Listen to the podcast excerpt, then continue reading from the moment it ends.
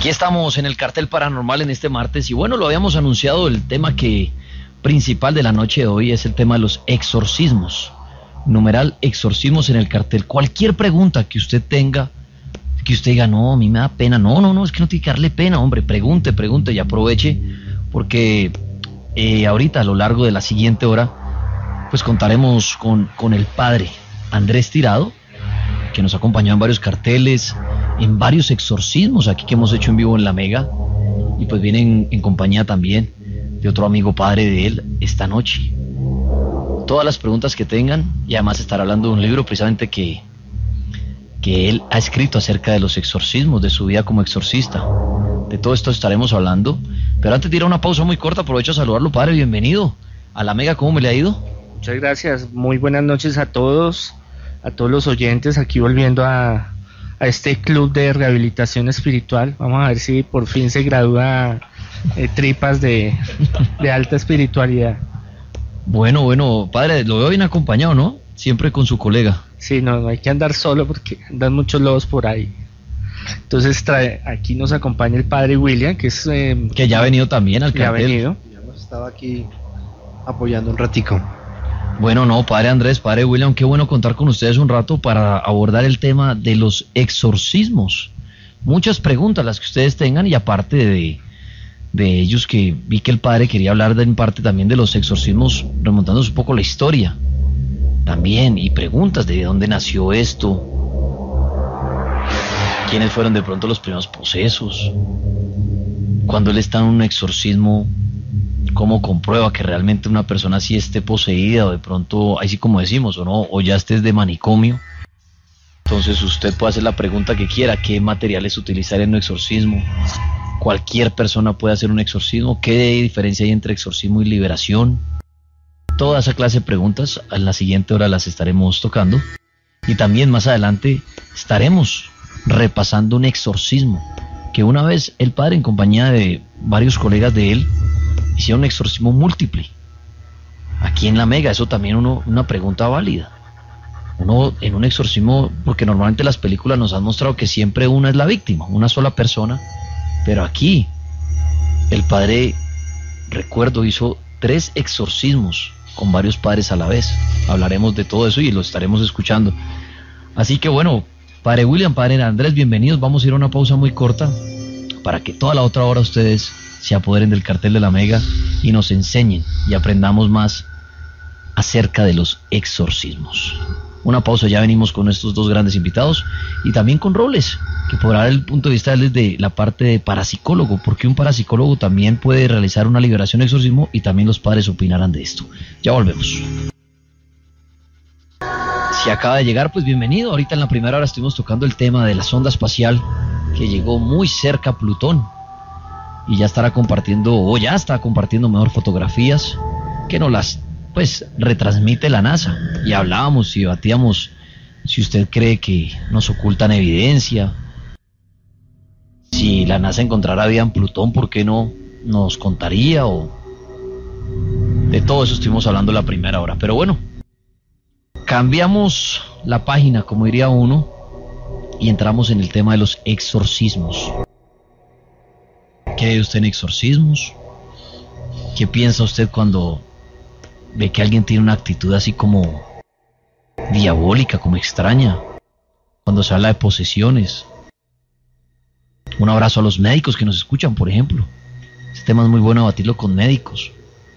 Que muchas veces dicen, no, no la gente poseída, eso no existe. Son problemas más de la cabeza. Y echen para un hospital, droga y chao. Incluso con, con electrochoques también en, en la 100 eh, los llevan a clínicas de reposo y los médicos dicen, no, eso es un tema de esquizofrenia y le ponen unos, eh, unos cuadraditos metálicos y técnicamente le reinician el cerebro porque le, le Sí. mandan un, un envío eléctrico a las neuronas. En conclusión le dicen que usted está loco. Sí, Es la conclusión de muchos. Habrá médicos que también dicen, no, yo sí creo en eso y cuando llegan a mi consultorio los remito a una iglesia o bueno, en fin. Preguntas que quieran con el numeral de esta noche. Exorcismos en el cartel. Bueno, el padre Andrés, el padre William ya nos acompañan. Bueno, padre Andrés, que ya lo saludábamos ahorita antes de cerrar la anterior hora. Vi que está sacando un, libro, ¿no? Sí, tenemos la fortuna de, en la Feria del Libro hicimos el lanzamiento, eh, titulado Mi vida como exorcista, en el cual relata cómo me inicié en, este, en esta dimensión, en este mundo paranormal y de los exorcismos, pero también narra lo que es la, niñez, la infancia, la juventud y la adultez, eh, porque pues mi vida no es como la mayoría de la gente cree que pues uno nace ya con aureola de santo y volando y eh, en la santidad completa. Eh, y Dios me hace un llamado, hay una conversión, y en esa conversión eh, inicio la vida religiosa y en esa vida religiosa pues llega lo que es eh, los fenómenos paranormales, sanación, liberación, donde pues yo no pensaba que eso existía porque pues para la teología moderna es vetado, digámoslo así, no es creíble una posesión, eh, o una sanación por medio de la sanación de Dios, de la presencia de Dios. Y al final del libro hay eh, unos testimonios, también hay unos rituales y unas eh, prácticas para protección, prosperidad, salud y liberación. Bueno, ahí me sale la primera pregunta para usted, Monseñor Andrés, y es, ¿usted llega a la vida religiosa por un fenómeno paranormal que haya vivido y quiere investigar y quiere conocer más allá, o los primeros fenómenos paranormales como los exorcismos y todo se le cruzan en el camino después de, de haber escogido el camino de la religión. Eh, haga de cuenta aquí el doctor Robles, eh, algo así desubicado en el mundo, buscando mi espacio. Sí. No, eh, mi infancia fue muy difícil. Yo dormí en las calles, por ejemplo, tuve una familia disfuncional, eh, andaba en pandillas o parches que se llamaban en ese tiempo. Sí. Entonces ellos se convirtieron en mi familia, era muy violento. Eh, pasé muchas necesidades, muchos momentos difíciles. Cuando a los 13, 14 años yo empiezo a ver que eh, la mayoría de mis compañeros o amigos, digámoslo así, unos caen preso, otros los asesinan, otros caen en la indigencia por la droga. Eh, se me despierta como una luz de cambio y eh, por medio de un grupo scout que entré también y grupos de parroquia pues me llamaba la atención, no me gustaban los curas, no me gustaba la misa, creía a Dios a mi manera como algo muy eh, lejano, digámoslo así, porque en el interior hay como una especie de rechazo y de odio, ¿por qué los demás están bien, yo estoy mal, por qué la injusticia, bueno, todas esas cuestiones. Em, me empieza a llamar la atención los grupos juveniles, grupos de parroquia, me empiezan a invitar. Por al principio, pues yo iba por las niñas, muy bonitas. Sí.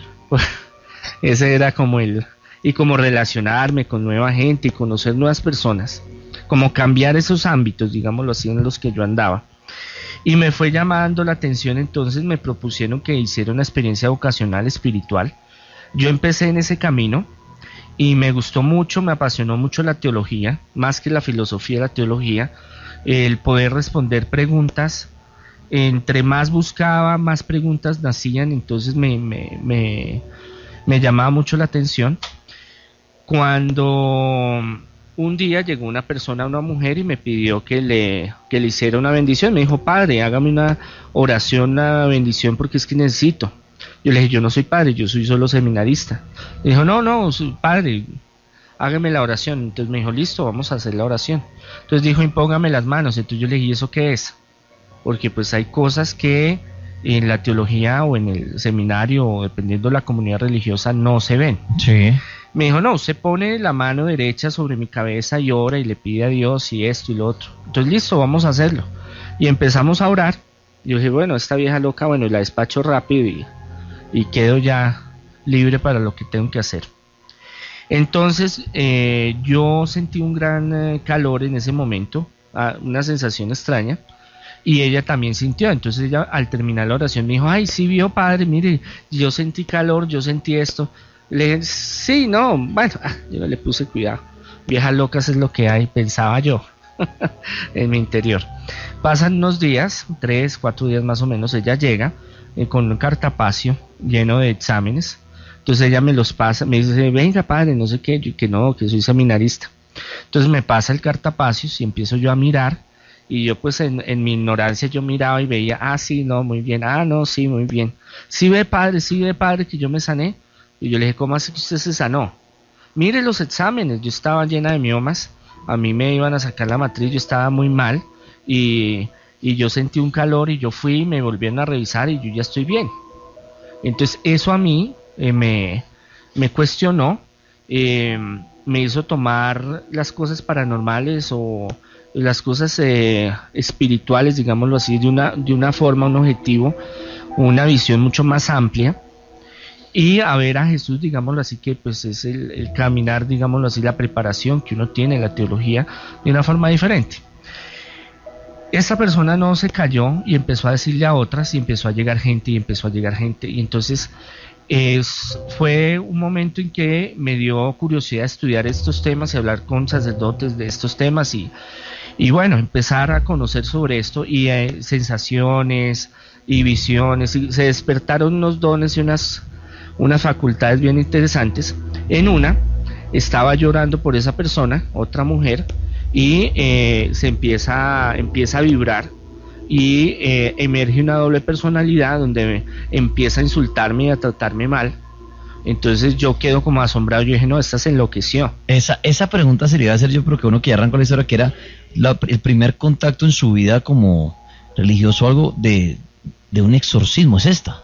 Sí, es cuando ella empieza, esa persona empieza, ese ser empieza, cambia la voz, se vuelve gutural y empieza a decirme cosas y a tratarme mal y ofenderme. Yo dije, no, pues, esta vieja se enloqueció y empezó a moverse violentamente. Yo me hice para atrás y me va a pegar. Cuando yo le digo, ¿y usted quién es? Como forma espontánea, ni siquiera sabía que qué era lo que tocaba preguntar o qué tocaba hacer en ese caso. Porque yo me había, yo había iniciado más por el lado de la sanación. Sí. Cuando le dice, yo me llamo tal. ¿Y usted quién es? ¿Usted por qué está ahí?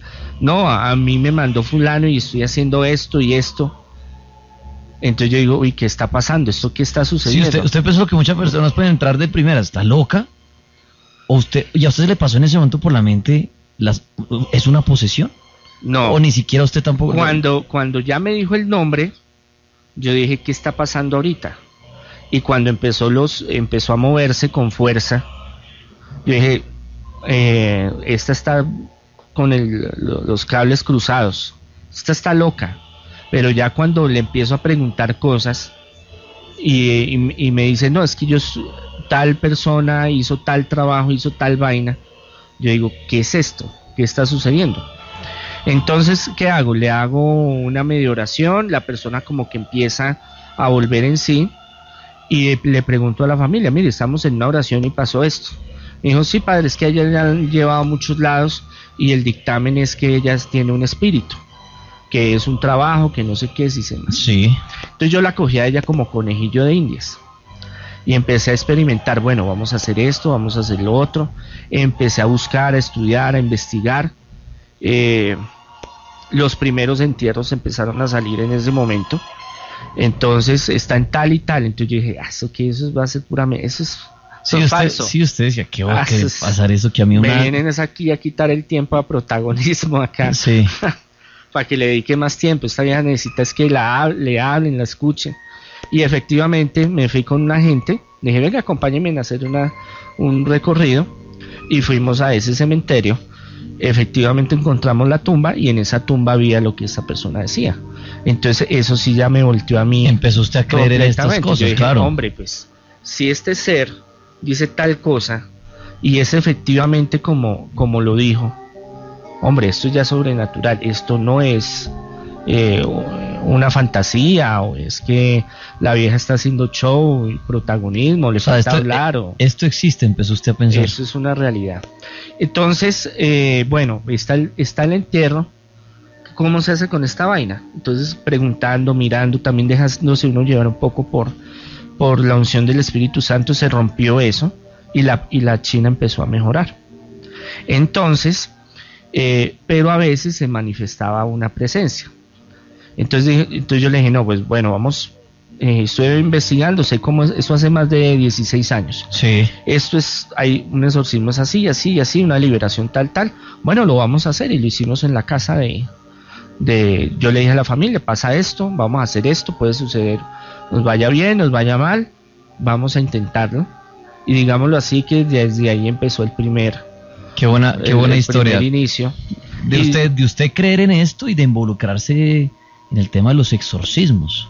Laguna está que pregunta algo que Sí, es que dentro de, esa impresión, como esa primera impresión de, de empezar a ver personas que lo empiezan a insultar a uno, me imagino que que no siempre lo que le decían a usted era en nuestro idioma, es decir, tal vez ahí ya usted empieza a saber que hay personajes, pues eh, seres demoníacos dentro del ser de uno que empiezan a hablar otras lenguas, ¿cómo, cómo maneja usted ese tipo de No, hay unos que hablan varios idiomas, varias lenguas, eh, lenguas muertas, y hay otros que son mudos, por ejemplo.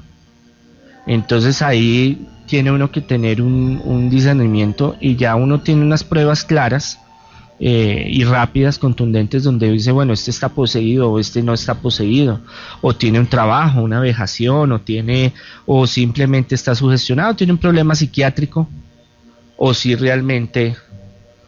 Eh, y ellos buscan muchas veces eh, esconderse, ¿no? No manifestarse porque la, la, la, la felicidad de ellos es tener un cuerpo, una materia. Ellos vuelven a vivir ellos vuelven a sentir, comer, tener sexo, eh, alegría, felicidad, tristeza. Ellos vuelven al momento de entrar en la materia en el cuerpo, ellos vuelven a sentir eh, muchas cosas que cuando ellos estuvieron vivos, los que estuvieron vivos, los que fueron ángeles caídos, pues eh, les gusta como experimentar. ¿Y el, ¿Y el libro suyo, el de la vida como exorcista, arranca desde esa historia? hasta la actualidad. sí, mm, Sí, más o menos, es a, grandes rasgos. ¿Cuántos exorcismos en 16 años aproximadamente? No, de esos ya, yo después del mil, dos mil, yo ya ni me acuerdo cuántos. Hay unos que se graban, hay otros que no, solo el audio. Bueno, eh, no. También A veces ni me acuerdo cuando se hacen los, ni los pacientes, por ejemplo, los casos. A mí me dicen, mire, fulano de tal paciente, mm". no, yo lo veo y me acuerdo del caso pero hay exorcismos donde yo no me acuerdo, bueno, se sacó uno, se sacó dos, mm, no, ya empieza a ser, no claro, no. Se llagó. El padre Andrés, bueno, monseñor Andrés, el padre William acompañándonos esta noche y las ahí nacería una pregunta, a veces se habla de exorcismos, muchas veces se habla de liberación, ¿es lo mismo? La liberación es el inicio a los exorcismos. La liberación es un poco más amplia en sentidos de cuando hay brujería, cuando hay infestaciones, cuando hay eh, fuerzas negativas. Eh, y el exorcismo ya es más específico. Hay el menor y el mayor. Bueno, hay diferentes líneas, digámoslo así, niveles, pero el exorcismo ya es cuando hay detectado una presencia eh, de un espíritu, sea desencarnado tipo A o tipo B demonio, que ya está concretado que sí realmente es un espíritu que está posesionando la materia, entonces ahí sí uno dice, bueno, vamos a hacer un ritual y hay varios tipos de rituales. Hay varios tipos de preparación para esos rituales. Chévere, ya vamos a hablar de eso, monseñor. Una pregunta, si es posible entonces que una persona normal sea poseída por un demonio como tal? Uno, varios, muchos. Demonios, o sea, Demonios. o sea, ¿qué, repito la pregunta, ¿qué puede llegarlo a poseer a uno? El, 80, el 95% son espíritus bajos, espíritus tipo A desencarnados que vivieron. Que son personas que, o sea, personas que fallecieron. Fallecieron, que no evolucionaron en un plano espiritual y, eh, y son muy fáciles de, digámoslo, de posesionar una materia porque primero a veces está la Ouija o invocaciones, o que se ponen a bajar de internet rituales, o se ponen a desafiar al demonio, entonces ahí tienen una causa. Segundo, trabajos de brujería, que es muy frecuentemente que el brujo coja un espíritu y se lo envíe a hacerle un mal. Y tercero, estar en un sitio donde uno no debe estar, que haya tenido harta actividad paranormal, que haya eh, espíritus muy fuertes, la persona esté débil, pues se contamina. Pero en sí, ese es el, lo general o ese es el pan de cada día, digámoslo así, esos tipos de espíritus. Hay unos agresivos, hay unos violentos, hay unos que salen fácil, hay otros que son más demorados. Eso depende de muchas cosas. Ya los demonios, ángeles caídos como tal, espíritus eh, demoníacos, eh, son más difíciles de sacar y no se dan muy frecuentemente. Y eso, eh, perdón, ahí para no salir del tema, una preguntita. ¿Y esos demonios, usted ahorita hablaba que los las personas que han fallecido las usan los brujos para enviárselas a alguien. Algunos. Pero los demonios, ¿los demonios llegan por sí solos o también hay brujos que trabajan a los demonios? ¿Por qué alguien cae en posesión de un demonio? Bueno, para caer en la posesión de un demonio, primero puede ser un pacto satánico que se quiere hacer, por lo general invocaciones eh, de demonios para ciertos rituales. Entonces se le abre la, le da la entrada a, a ese demonio para que entre. O un trabajo muy fuerte satánico, tremendamente fuerte de, de algún brujo bien terrible o de algún grupo de estos. Son brujos que maneje ya demonios, más no almas de personas que han fallecido. Lo que pasa es que los demonios no se dejan dominar tan fácil. O sea, usted dominar un demonio no lo maneja tan fácil. Usted empieza a manejar espíritus. Eh, lo que pasa es que también el manejar un demonio es muy destructivo tanto para el brujo como para el poseído, porque ya empiezan unos estados eh, de daño a la materia y espirituales muy terribles. Entonces prefiere el brujo eh, y no se compromete tanto coger el espíritu de algún suicida por ahí o de alguna persona que ande por ahí, alguna entidad, y enviárselo bajo un objetivo o que se enferme o dominarla o dominarlo o que cometa suicidio o que esté en la ruina dependiendo del trabajo que porque eso es muy amplio, la brujería tiene cualquier cantidad de, de formas de trabajo, de colores, de organización, de pactos, de, de toda esta cuestión. Entonces, el, el, para manejar un, o sea, el demonio es una espada de doble filo.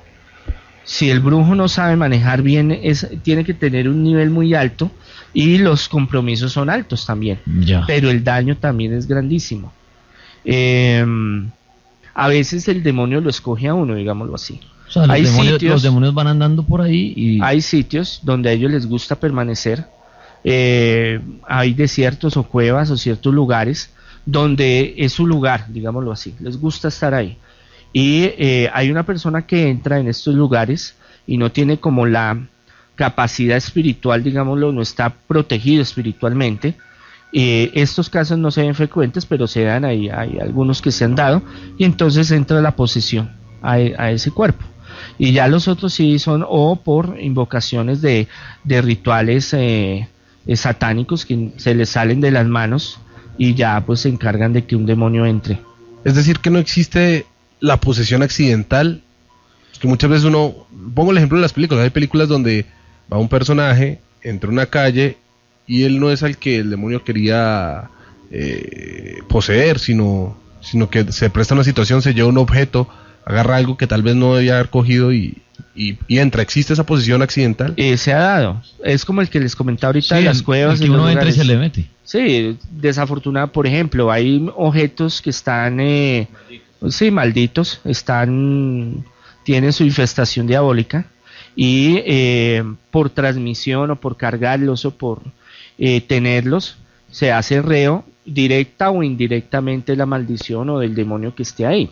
Sí, la- normalmente la mayoría de las películas no muestran eso, muestran Sí. cómo alguien eh, captura un baúl, un fósil, cualquier cosa, se la lleva a la casa porque le parece bonita y, es, y empieza a tener actividad este objeto hasta que expulsa a un demonio que es el que posee a alguien de la familia, al más débil. Eso quería preguntarle yo, padre, cuando usted habla de fuerza espiritual, que a la gente que puede poseer un demonio un espíritu es porque de pronto está bajo en fuerza espiritual, ¿eso qué es? Eso es el que Eh, nosotros creemos los días. fuerza o- espiritual es como si eh, fuera débil la persona, o sea, flaquito, eh, chiquito, que no tuviera fuerza. Pero en eso no está la fuerza espiritual. La fuerza espiritual es algo que está en su espíritu, en su esencia, que usted es fuerte, que usted madura esa espiritualidad a través de la oración, a través del conocimiento de lo espiritual, a través del conocimiento de Dios, a través de que le, siente una, un crecimiento espiritual en las cosas espirituales. Entonces usted siente una fuerza más en su interior. Entonces, cuando, está, cuando esa fuerza es suficientemente eh, combatiente, digámoslo así, a estas entidades, eh, pues hay mucho más posibilidad de que no se le metan. Pero ha habido casos, por ejemplo, de exorcistas muy importantes, o de parapsicólogos, chamanes, medios, eh, como lo quieran, que han tenido momentos en que el demonio se las montó y se le metió y hasta hizo fiestas, porque son cosas delicadas. Y hay trabajos de brujería que por tanto trabajan y tantas porquerías hacen que terminan afectando a la persona, por más fuerza espiritual que tenga. Y aquel que no es religioso, monseñor, que no, digámoslo, que no va a misa, que no reza, digámoslo, el que no está entrega a ninguna religión, el, el ateo, que dice, no, yo no le rezo a nada, ni creo en nada de eso, sino creo en mí, y va por la calle y todo, esa persona puede estar muy bien espiritualmente así no crea en nada, o cómo funciona Digámoslo eso? así que tiene fuerza espiritual. ¿En qué sentido? En que su fuerza mental, física es fuerte, no se deja dominar. Yo creo en mí, así no creo en Dios, creo en lo que hago y yo sé que puedo salir adelante. Eso es una fuerza espiritual, digámoslo, una fuerza mental y física, O sea, que el que está, digamos, bajo espiritual es como el que dice que está bajo de nota. más o menos. El depresivo, Sí, el, el que, que- se echa ahí a la soledad en la casa, el que se cree, sí, hay, hay personas así, el que se cree una, ¿cómo se dice? Que no es bueno para nada, Sí. Inútil. inútil, entonces y es, la, es- y es la débil depresión espiritual. y la depresión atrae entidades bajas, por eso llega un momento en que usted se vuelve como el alcohólico, usted toma y toma y toma hasta que se emborracha. Y entonces la depresión y lo toma y lo toma la depresión y la bajoestima y lo coge y lo coge y usted empieza a traer esas, esos espíritus y llega el momento en que usted dice yo me voy a matar. Yo para qué no eh, mal con mi novia, mal con mis papás, mal en el estudio, mal en el trabajo, aunque tenga de todo, y me voy a, voy a coger y yo voy a acabar con esta vida y ya. Y de pronto mucha gente acaba con su vida no por ello, sino porque llegó un, un, un espíritu, en ese momento lo posee y hace que se mate. Hay muchos casos que ha sucedido. Se Por puede- ejemplo, se las lagunas, se puede aquí hablando de mi doctor ¿Se puede comprobar eso, monseñor? Que saber si una persona que se quitó la vida fue por ella misma o si fue por caso de posesión o es imposible. No, sí se ha, sí ha habido forma de comprobar antes, durante y después de lo que se ha pasado. Lo que pasa es que en el, en el momento que está sucediendo las cosas tan rápido y tan fugaz que no se alcanza a medir la profundidad de lo que se está haciendo. Hasta, porque es que el problema es si le ponemos mucho cuidado a las depresiones y al show que forma el niño en la casa, pues claro, sigue llamando la atención, entonces cada vez que se va a matar, que se va a cortar, entonces todo el mundo tiene que correr con él. Y el día que no lo hagan, ese día puede ser que suceda o no suceda. ¿Sí? O sea, es, es difícil de, eh, digámoslo, controlar una situación de estas en un hogar, en una familia, pero sí hay muchas indicaciones, eh, eh, ítems, digámoslo así, que uno eh, tiene, digámoslo así, donde realmente uno ve que sí ya hubo alguna manifestación espiritual Eso, en que ese está- momento. eso que estamos hablando es importantísimo, eh, padre William, monseñor Andrés. ¿Cómo sabe uno que alguien cercano a uno está siendo víctima de posesión o inclusive uno mismo? ¿Cómo sabe uno que el amigo, que el hijo, usted ahorita toca el tema de la familia, que el hijo de uno o la mamá de uno, el hermano, la novia, está siendo poseída? ¿Cuáles son como esos síntomas? Bueno, en esta cuestión hay que mirar algo muy importante, es no volvernos fanáticos, ¿no? Ni obsesivos con el, con el, eh, volvernos eh, satanizar y demonializar todo. ¿Por qué? Porque es que el tema satánico, el tema demoníaco lo, lo, lo absorbe mucho la mente. Eso se llama obsesión demoníaca. Cuando uno habla mucho del demonio también lo atrae. Entonces la mente empieza a pensar que todo es el demonio. Entonces, eso es algo muy claro que hay que tener. Primero, eh, comportamientos eh, radicales. Radicales, donde usted ve que es un muchacho jovial, muchacho alegre, que estudia, trabaja, es buen hijo, todo eso, y empieza cambios, cambios, cambios, cambios, cambios, cambios, cambios, que ya no son normales. Empieza a jugar la parte de la depresión, eh, si no tomaba, empieza a tomar más eh, si eh, ciertos comportamientos agresivos, depresivos, por ejemplo, no, la vida no vale nada, Dios me abandonó, esto no sirve para nada. Em, ya en cuestión de que si es realmente una posesión demoníaca, pues se ven muchos factores, ¿no? Eh, digámoslo, empecemos de tipo A, de espíritus desencarnados, que es el más común, porque el tipo B pues no se ve casi, pero sí Que, ya- hay. que el tipo de ellas son los demonios. Los duros, sí. Lo pesado. Sí. Entonces el tipo A es, eh, eh, le empieza a coger eh, asco, fastidio, lo espiritual. Ya no quiere, no quiere rezar, mm, le causa eh, fastidio las cosas religiosas. Ver una cruz en la casa, una, Biblia. una o Biblia, pasar por una, oración, va, por ejemplo, si va a una misa se desespera o le empieza a doler la cabeza o, algunos se desmayan, algunos em, tienen cambios de personalidad, a menos de que sea bipolar, pero eh, por lo general em, se vuelven con unos pensamientos muy negros, muy violentos, sanguinarios, digámoslo así. Em, los empiezan a privar en las noches, empiezan a oír voces, empiezan a sentir cosas eh, negativas. Es más, algunos los rasguñan, marcas en, el cuerpo despertados en la mañana. Em, y empieza a salir una doble personalidad. Entonces usted está hablando con el personaje y entonces el personaje se vuelve como burlesco y se vuelve como, como los ojos idos, como eh, se le empieza a sentir una energía pesada que son espíritus, son personas que se les veía el rostro iluminado, la energía iluminada, ahora se ven como siniestros, como alejados, como eh, perturbados. Em, y en cualquier momento, ya después se descaran y empiezan esa, a desmayarse y a manifestarse que, quiénes son y cómo son y qué es lo que hacen. Eso es em, muy, eh, digámoslo en general, no específico, ni lo podemos decir que todo el mundo tenga ese, tipo de señales que sea una posesión de tipo A, pero podría ser un inicio a algo que, sucede frecuentemente. Hay muchos síntomas parecidos a, esos del exorcismo reflejados en otro tipo de, problemáticas del hombre, como tal vez esquizofrenia, tal vez eh, bipolaridad, problemas de personalidad. ¿Cómo diferencian sobre todo estos dos, de la personalidad y la bipolaridad? El único, que puede ser un exorcista. O alguien que trabaje en, exorcismo, digámoslo así, que no sea sacerdote del clero, digámoslo así. ¿Hay un plus? Eh, mire, hay gente que llega a la puerta de la oficina y se desmaya, por ejemplo. Gente que se, que se siente, se sienta y empieza ya se manifiesta.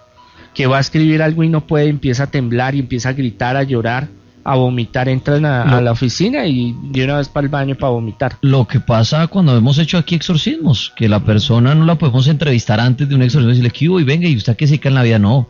La persona que hacíamos, y ahorita más adelante vamos a repetir uno de estos exorcismos, la persona apenas ingresaba a, a estar ya cerca del monseñor o alguno de los otros padres invitados, inmediatamente, ¿no? Se rebotaba, quería irse.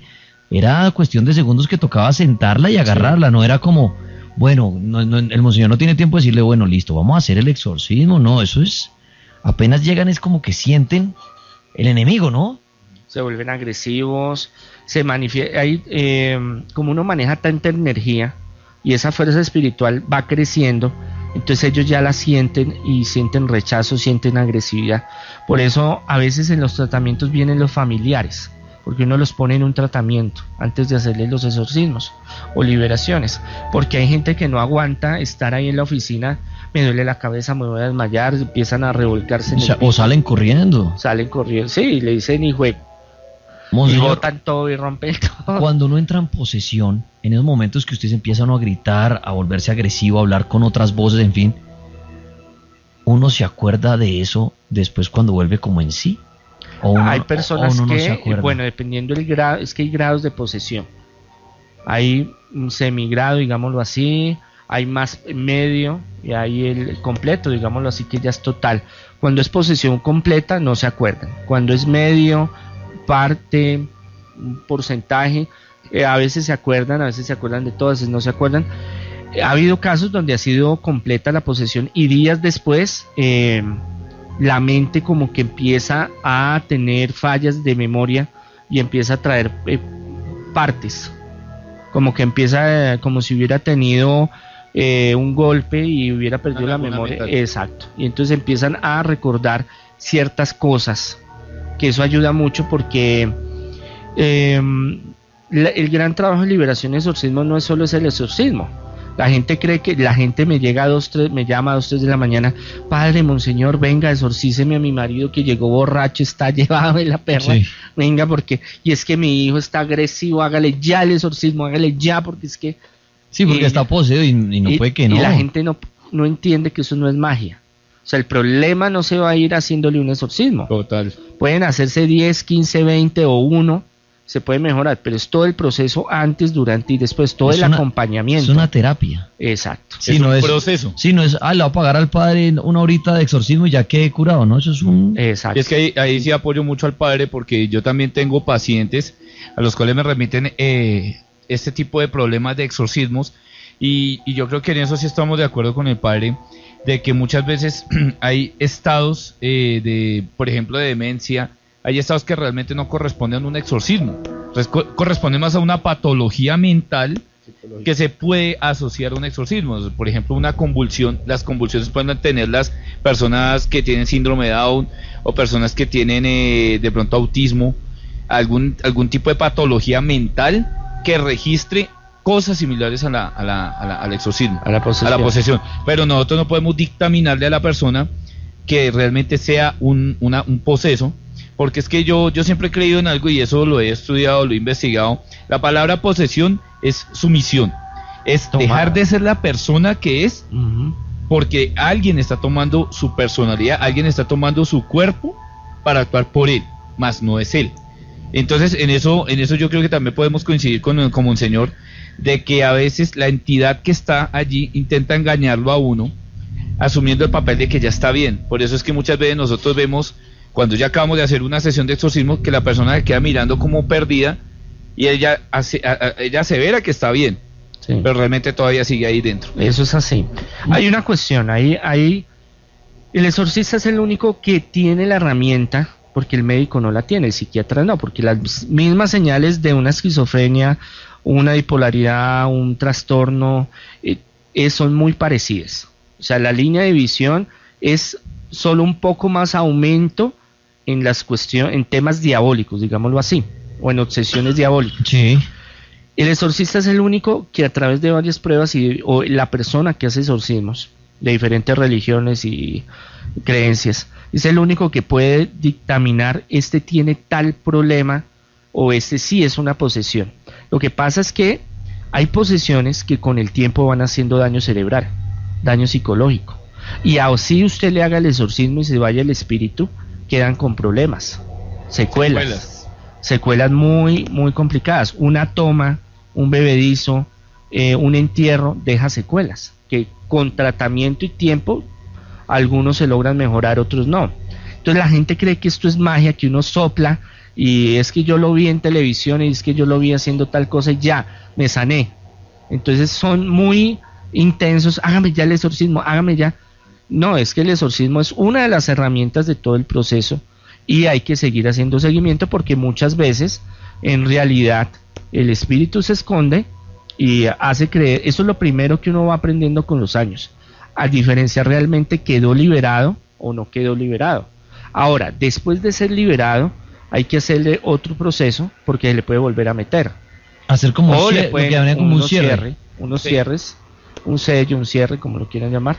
Hay otros, eh, hay, si hay un trabajo continuado, si hay una persona que lo sigue trabajando, tenga la plena seguridad que más adelante puede, si baja espiritualmente la persona o si la embarra en algo, se le puede meter su choque, su alien, su depredador, porque Monseñor Andrés Padre William, una pregunta y es, eh, las películas nos han vendido muchas veces eh, que cuando vemos exorcismos vemos cosas sobrenaturales, levitación, eh, que las personas hablen con otro en, en otra lengua que desconocen, super fuerza, exacto, todo esto que nos venden las películas.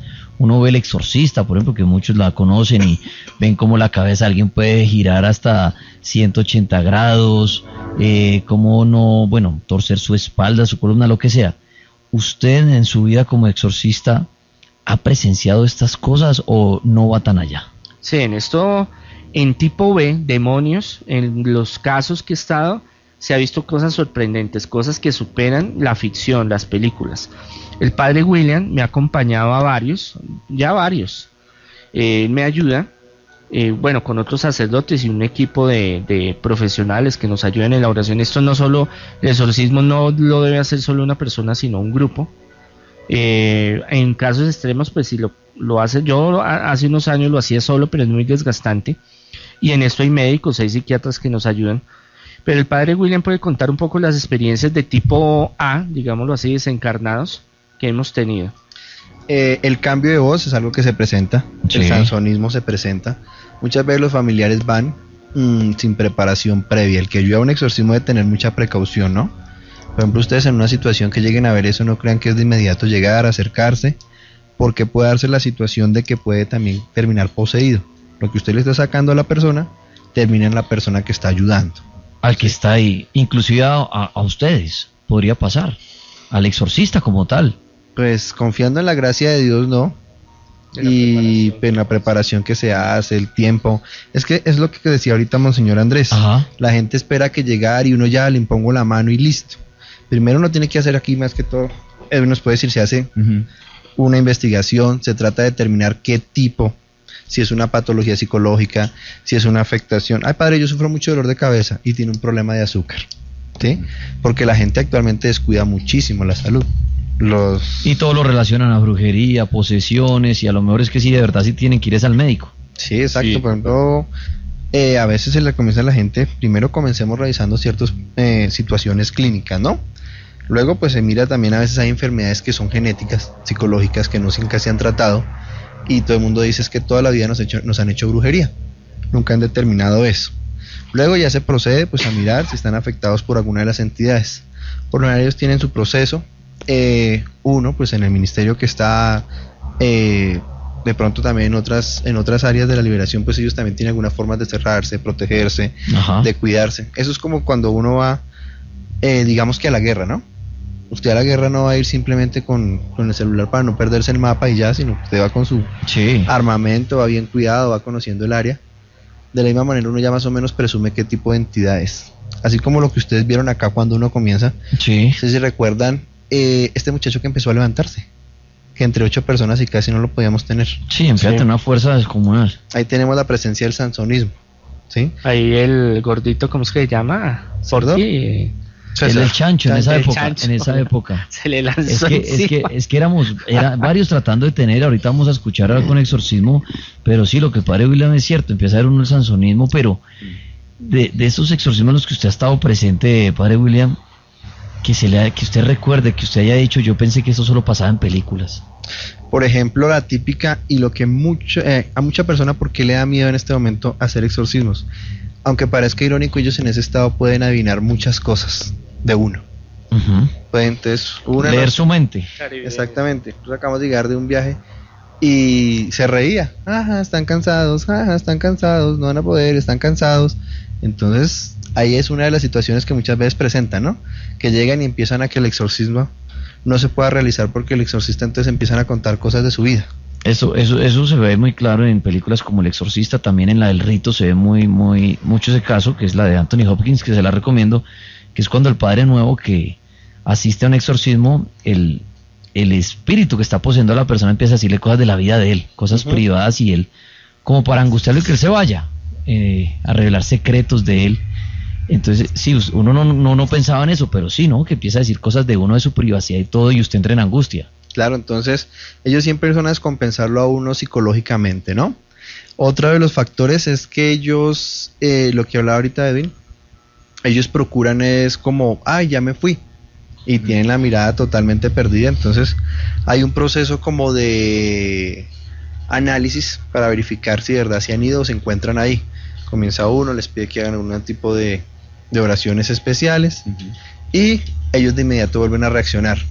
Otra de las cosas es que ellos empiezan a contar absolutamente todo, dónde se encuentran, quién fue la persona que hizo este tipo de actividad para que ellos estuvieran ahí, cómo fue, el por qué. Cuando, cuando ya empiezan a revelar esa información es cuando ya están perdiendo como la batalla frente a ustedes, ¿no? Sí, ya están dominados. Ya están- Lo que pasa es que llegar a ya nos eh, a través de los años yo desarrollé un método para eh, toda la cuestión de liberación, de sanación, de progreso, de salud y paso a paso antes, durante y después eh, y unos tratamientos. Entonces esto ayuda a que cuando ya se va a hacer el exorcismo ya se ha descontaminado la persona muchísimo, ya los espíritus mayoría se han ido, eh, ya están más blanditos porque yo antes los primeros exorcismos duraba dos, tres, cuatro horas sudando para que me dijeran media palabra. Ahora, este, este ya va, aquí el padre William ya va, pues, pies claro, rapidito, 5 o 10 minutos y hágale. Pero porque ya lo han venido trabajando. Ah, porque ya hay todo una todo un proceso Sí. en el sí no yo antes duraba dos tres horas me tocaba hacer varios exorcismos seguidos para que solo me, me contara por qué estaba Claro, porque lo cogía sin, sin haberlo trabajado desde Exacto. antes.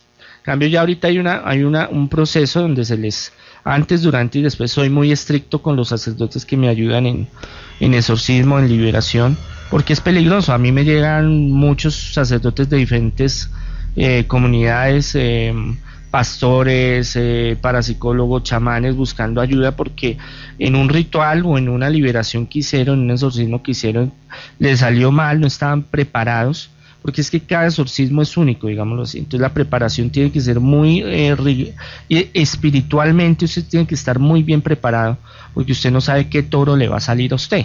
Usted ve a la viejita ahí sencilla, con una cara no de, de indefensa. O el muchacho flaquito y chiquito, pero ese puede ser el más agresivo y el que pueda sa- sacar los fuerza es niños, comunal. los niños desarrollan una fuerza y desarrollan unas cosas impresionantes y uno dice, ah, es que ese es un niño, eso, ¿qué? Eso no es nada. Como lo que pasó en Cúcuta, no sé si No, recuerda. Sí, mucha gente que ha entrado en posición, que hemos visto casos, no, hemos visto casos de una viejita que Esa una vez nos pateó, eh, muchachos flaquitos, pequeños que hemos hecho exorcismos y también nos han levantado. Monseñor Andrés, ¿cuáles son sus herramientas a la hora de un exorcismo? Bueno, hay varios métodos que uno utiliza. Eh, tratamientos, eso sí, no, eso es secreto del sumario. Sí, no, pero a la hora ya, digamos, del exorcismo como tal que uno ve algo la que- cruz, el agua, sí, bueno, no, uno puede hacer un exorcismo solo eh, con oración, digámoslo así, sin nada. sin nada. Eh, ah, con hipnosis se puede hacer exorcismos. Sí, porque se, eh, se han visto casos de personas que solamente con la palabra, usando la palabra, Mm. pero lo decía al principio, la- nos han vendido mucho la idea que en un exorcismo siempre entonces tiene que estar el crucifijo, el agua bendita, el Padre presente. Lo que sea, pasa es, que ya con el tiempo uno coge unos eh, ítems, unos, eh, unas ayudas que uno sabe que son eh, más efectivas. Entonces, por ejemplo, el, el Santo Cristo yo lo coloco en un punto determinado, Ajá. diga que sea con puntura, digámoslo así, espiritual, eh, exorcística. Ya sabe dónde Usted ponérselo. lo pone ahí y, hermano, canta porque canta, ¿sí? El agua, eh, hay varios tipos de aguas, hay varios tipos de aceites, hay varias oraciones especiales. El hecho de eh, usar estola, que es lo que se cuelga, que es morado o blanco a veces en los exorcismos. El hecho de colocar ciertas velas en ciertos momentos, de ciertas oraciones, de mm, ciertas oraciones, eh, de posturas de la persona. No es igual en el piso como sentada, por ejemplo, que le da no sé una ventaja de eh, que el exorcismo sea más fácil para que no sea tan desgastante para uno, porque uno se desgasta mucho, ni para el paciente ni para el poseído, porque ellos sufren también. Cuando eso se acaba, mientras ellos estén poseídos no les importa nada ni sienten. Pero después es Pero el- después un desgaste ellos- físico, se ellos- maltratan. Yo sí quería preguntar, eh, ¿por qué estas entidades que buscan hacer el, el mal en esas personas buscan batallar contra ustedes y no simplemente actúan para ya acabar definitivamente con la persona que tienen en su, en su poder? No lo entiendo. Sí, o sea, yo pienso que ellos, ellos libran una batalla contra ustedes. Eh, pues yo lo veo así, en cada exorcismo. El fin de ellos igual es acabar con la vida de, de esa persona. A veces Por- no. A veces no. No, dependiendo del trabajo o por qué esté esa entidad ahí. Digámoslo, una bacteria que hace en su organismo. Lo ataca uno. Lo ataca uno. ¿Pero por qué? Bueno, Para ella sobrevivir. beneficio propio, sí. Exacto. Entonces hay bacterias que matan el organismo. Otras que no. Otras no, otras, pre- otras prefieren que viva. ¿Sí me comprende? Sí. Hay trabajos donde le mandan a usted un espíritu, un trabajo para ruina o para ligación sexual, por ejemplo, para que nunca usted vuelva a estar con una mujer o una mujer con un hombre. O para que usted, por ejemplo, se atormente todos los días. Lo que pasa es que la brujería eh, tiene un modus operandi que no es inmediato. Usted coge manda un sicario, y el sicario cogió y le pegó tres tiros y usted quedó ahí. ¿Sí? Y si no, va y lo remata. Sí, sí, sería, la, sí, sería así. ¿Sí? Si lo quieres matar, exacto. es, y más barato. Pero en cambio la brujería sí, lo, ya entiendo al, al padre. Buscas a usted fregarlo y no en cuestión de días, sino de pronto toda la vida. Hay trabajos que son genealógicos de abuelos, bisabuelos, padres, hermanos, hijos. ¿Sí? que, y que rebotan en generaciones posteriores, que es lo que hemos hablado acá, que la brujería se hereda. Es hereditaria muchas Eso, eh, veces. eso le voy a preguntar, monseñor, Hay digamos. trabajos, dependiendo del trabajo. Es que eso, es, Si una- eso depende es cómo hagan las cosas. Si una persona es poseída y uno duerme con su esposa o con sus hermanos o con su mamá, de pronto el, de- el espíritu que me posee a mí puede brincar de uno en uno. Hoy me posee a mí, llama- mañana mi mamá, pasado mañana mi hermana es la que está poseída en la casa. como- digamos como si el espíritu en la casa. Por eso uno hace la investigación, porque cada caso es diferente. Si es un espíritu que lo mandaron a esa persona solamente, le- sí, por lo general, hasta que...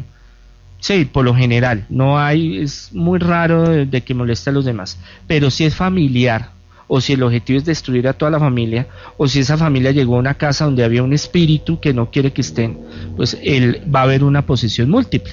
Entonces, hoy se le mete a fulano, hoy se le mete a, a sutano. Hace unos días con el padre William estamos haciendo un exorcismo de la hija sí, y la mamá casi se le mete en ese momento la entidad. Puede poseer a más de una persona el espíritu al Sí, tiempo. puede tener bilocación, puede tener, puede estar, pero eso lo hacen los demonios. Un es- una entidad tipo A no lo hace, pero un demonio... Un demonio sí puede poseer Sí, al tiempo a la mamá, al papá y al hijo. Sí. Y, a- y, no- y no solo poseerlos, puede, eso se llama dominio mental y psíquico. Puede hacer que hagan cierta cosa. La entidad puede estar en, en Will, el padre William, por ejemplo. Sí. Pero esa puede tener una, una fuerza psíquica con Edwin y lo puede obligar a hacer cosas sin necesidad de meterse donde debe. Ya. Em, Pero esos ya son casos, De demonios. sí, que- son pocos. ¿no? que son los que, que- que- aislados. que son los que han llevado al cine. Sí, Que son tan pocos que los pocos los han llevado al cine Lo como, fantástico. como el de Alice Michelle, como el de Robbie que fue en la película El Exorcista. Pero también, por ejemplo, eh, digamos dentro de lo que yo he trabajado, hay espíritus que manejan eh, la- el comportamiento poltergeist. Ese comportamiento poltergeist es cuando ya tienen una carga suficiente de energía y al estar dentro del cuerpo y al dominar el cuerpo, sencillamente pueden ejecutar cosas impresionantes como generar ruidos, generar aromas, que era lo que de pronto nos faltaba, generar aromas que se denomina osmogénesis, que muchas veces engañan porque le empiezan a recordar aromas de personas que eran familiares de uno y que ya fallecieron. Ujú. O sea, ah, ese era el perfume de la abuela, no, ese era el perfume de su hermana, de su papá, etcétera. O sea, se tienden a confundir. O también xenoglosia, que si ustedes van a ubicarlo en una enciclopedia esotérica, xenoglosia es el don eh, o, la, o la capacidad de hablar en lenguas muertas, que era lo que decía Monseñor, por ejemplo, arameo antiguo, etrusco antri- antiguo, eh, hebreo, eh, latín antiguo, Latín, griego. griego o incluso el latín puede que sea antiguo o nuevo, pero ellos invierten todo. O sea, el espíritu puede invertir incluso el latín. Te puede hablar en latín al revés. Solamente porque por atormentar, o sea, por, por generar una barrera para que uno, para evitar que uno siga interactuando con él. Yo, por ejemplo, de las herramientas que utilizo, tal vez a diferencia de Monseñor, es el chengón, que da- ha dado resultados positivos. Laguna iba a preguntarle algo a. Sí, algo con respecto a, a algo que habla usted que es muy, eh, muy característico eh, cuando es la parte religiosa de los exorcismos, la, eh, la estola, ¿verdad? ¿Por qué el color morado o el blanco para hacer exorcismo? Sé que durante el año hay unos colores característicos, pero ¿por qué el morado y el blanco para los exorcismos? El blanco reemplaza todos los colores. Ese, la estola es el, el- el don y el dominio y la potestad de ser sacerdote, ¿no? Eh, y el morado, bueno, el morado es una larga historia, pero eh, se utiliza en la liturgia eh, de la mayoría de iglesias católicas, ortodoxas o anglicanas o independientes para momentos solemnes. Entonces el exorcismo es algo muy importante, entonces equivale a momentos solemnes o las exequias o circunstancias que sean importantes, entonces por eso se utiliza y el morado porque también eh, tienen el concepto de que transmuta energías, digámoslo así, pero en sí lo usaban eran los emperadores, cuando la iglesia romana Constantino el Grande, Magno, eh, eh, fusiona el cristianismo con el, imperio romano. O sea, el, mismo emperador se vuelve papa.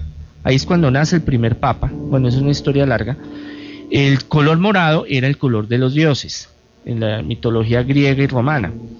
Y eh, como el emperador llega a ser dios, el dios romano, tiene por analogía eh, que usar el color púrpura o color, el color morado.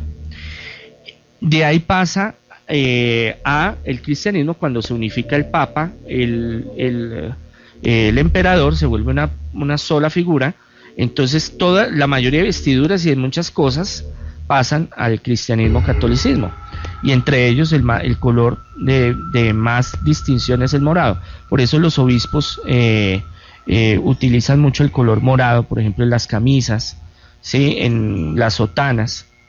Ya después se creó el rojo, que es el rojo cardenal, que es cuando ya eh, en, en, el, en un concilio, no hace mucho lo, de Trento creo que fue, eh, que lo utilizaron como para abrir un grupo especial para ayudar al Papa, digámoslo así, que eran de todas las religiones y de, era más que toda una estrategia política, donde eh, de diferentes líneas políticas, de la ciencia, de la economía, iban a estar asesorándolo, iban a ser los, los asesores del Papa. Cuando vio que eso no le servía porque todo el mundo le iba en contra, entonces cogió y metió a solo obispos, a los 72 cardenales y ya el Papa llega a tener el color blanco como patriarca, como el líder de la Iglesia Católica Apostólica Romana, pero en las diferentes eh, congregaciones e iglesias como la ortodoxa, la anglicana y otras, pues se manejan otros colores, pero por lo general morado se utilizan los rituales eh, de exorcismo católico. Monseñor Andrés, entonces en su libro En la vida como exorcista habla de diferentes casos, de diferentes situaciones, de todo lo que ha pasado en la vida como exorcista es, mm, varios, varias situaciones cuenta. Eh, es más como el proceso de conversión a llegar a ser, eh, entrar en la espiritualidad y de esa espiritualidad llegar a esta dimensión paranormal de liberación, de exorcismo, de sanación, de prosperidad, de toda esta cuestión que para mí no, no era importante, ni la en sí la iglesia hasta hace poco y ahorita con el Papa Francisco pues se ha tomado más fuerza sobre estos temas. ¿El, libro dónde se consigue? En la Lerner y en la Panamericana, lo recomiendo.